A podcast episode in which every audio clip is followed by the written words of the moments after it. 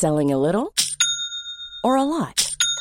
Shopify helps you do your thing however you cha-ching. Shopify is the global commerce platform that helps you sell at every stage of your business. From the launch your online shop stage to the first real life store stage, all the way to the did we just hit a million orders stage. Shopify is there to help you grow. Shopify helps you turn browsers into buyers with the internet's best converting checkout. 36% better on average compared to other leading commerce platforms because businesses that grow grow with Shopify. Get a $1 per month trial period at shopify.com/work. shopify.com/work.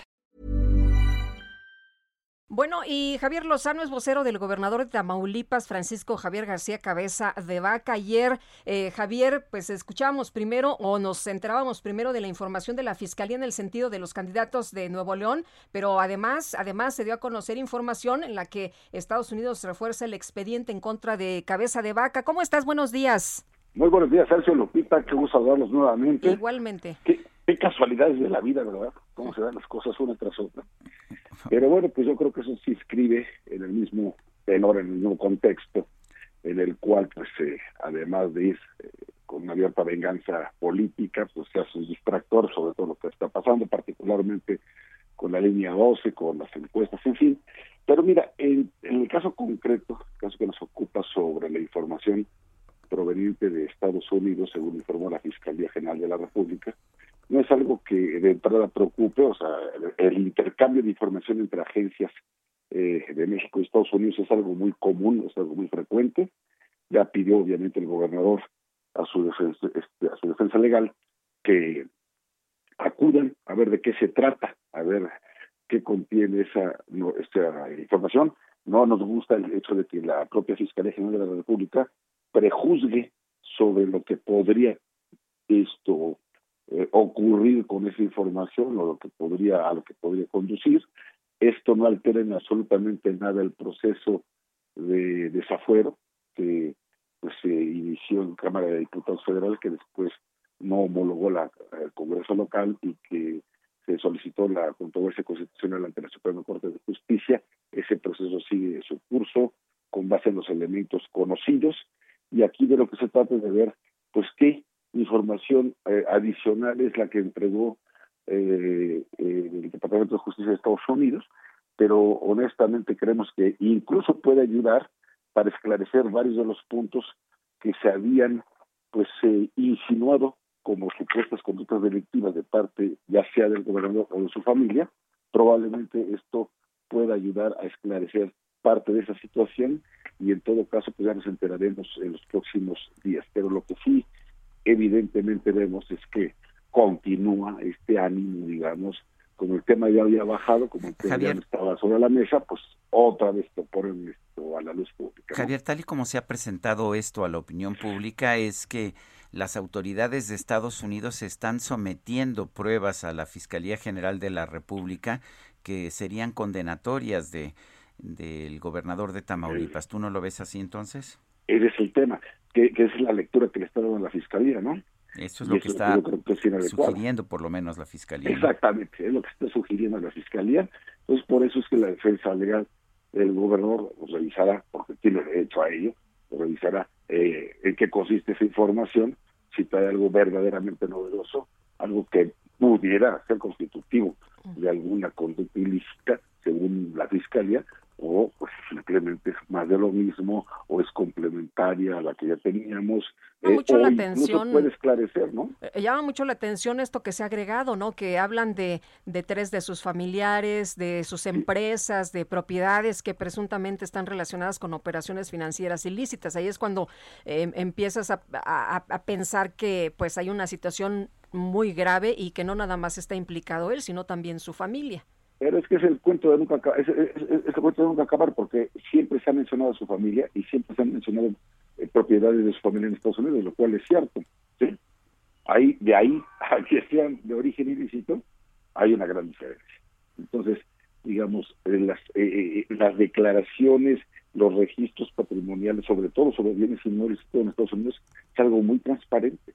Entonces, no es que no existan eh, estos familiares o que no tengan propiedades ellos como tal, pero bueno, son patrimonios distintos a los del gobernador y bueno, pues esto puede suponer que porque existen son mal habidos, provienen de dinero sucio.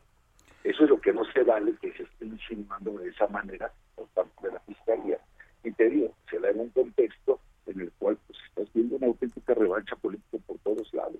Entonces esto es lo que no me gusta desde el punto de vista político, pero desde el punto de vista legal se atenderá como se que atender las cosas y, e insisto, nada tiene que ver con el proceso de, desafuero, eso es algo que en última instancia la Corte avalará, eso espero, que quien tiene la última palabra es el Congreso local, quien no homologó esto, el desafuero de la Cámara de Diputados eh, a nivel federal y que por tanto sigue siendo gobernador constitucional con fuero hasta que termine su mandato.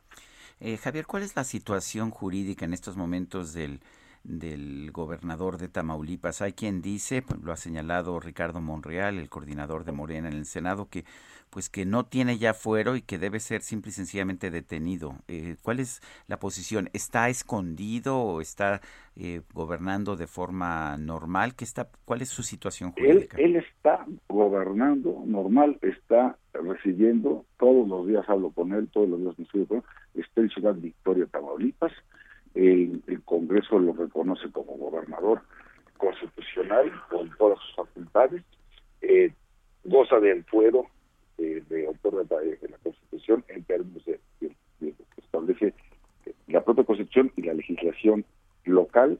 No hay en ese sentido ningún cambio. Lo que diga Monreal, Nacho Mier y toda esta bola de ignorantes que lo único que están haciendo es sacar raja política por una estupidez que además ya quedó debidamente aclarada.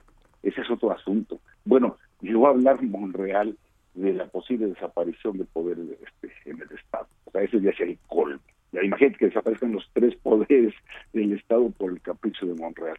Ya de veras están desesperados, se ven muy mal, muy mal, y la verdad es que no aportan nada porque quien va a tener la última palabra sobre los efectos o el alcance de una declaratoria de retiro de inmunidad procesal como lo que hizo la Cámara de Diputados y sus efectos en el Congreso local, va a ser la Corte, porque lo que pretendería, imagínate nada más lo monstruoso y el precedente que sentarías que con una mano en la cintura la mayoría de la Cámara de Diputados pueda tumbar a un gobernador por un asunto del pago de impuestos de, de, una compraventa de un departamento. O sea, imagínate nada más, pues con a, a eso nos vamos, pidan a todos los gobernadores de aquí a que se vaya esa legislatura, a los, a los de oposición. O sea, para eso precisamente existe el federalismo, por eso son estados libres y soberanos, y por eso también tiene su Congreso local y su propia constitución, precisamente para evitar este tipo de arbitrariedades desde el centro del país. Eh, Javier, hablabas de coincidencias. Eh, ¿Piensas que, que, se quiere desviar la atención de algún tema o, el tema es electoral o, o, de qué se trata? No pienso, estoy seguro. ya a estos angelitos, mira, qué raro que se les desploma su candidata en Nuevo León por errores propios, por mentiras propias, por perversidades propias. Y entonces a los dos punteros, ahora resulta que les abren carpeta de investigación al mismo tiempo a la de tres.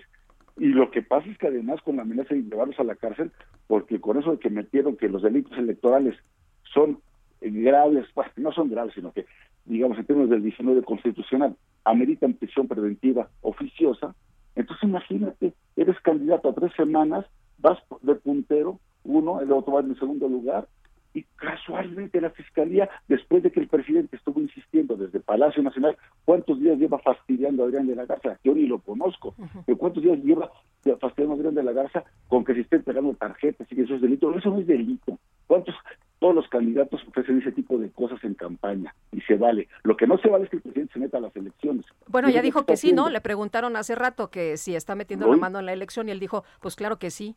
Que es mi obligación. No, no, ¿qué dice que es tu obligación? Tu obligación es callarte la boca porque es lo que dice el artículo 41 y el 134 de la Constitución. Esa es tu obligación, mantenerte al margen, ser absolutamente neutral e imparcial. Para eso tenemos árbitros pero este hombre no entiende razones y por eso no le quisieron interrumpir sus mañaneras y creyeron que iba de veras nada más a dedicarse a festivales del Día de las Madres como ayer. Pues ya ven que no, y ya ven que sí tiene un efecto corruptor, y ya ven que sí tiene un efecto de influir en el ánimo de la Fiscalía. Muy bien. Pues Javier, como siempre, muchas gracias por platicar con nosotros. Gracias a ustedes Hasta luego. Igualmente. ¿Sabías, Javier, cosa que no, no sé si sabías que Javier Camarena... Así pues, como no. Bueno, yo, sé que, eres un gran fan de la música y que Javier Camarena... se llevó el Oscar, se llevó el Oscar de, la, ópera. Qué, qué, orgullo de veras de mi tocayo, qué maravilla. Bueno, Muy ¿Eh? bien. Un fuerte abrazo, Javier. Gracias, fuerte abrazo. Hasta luego.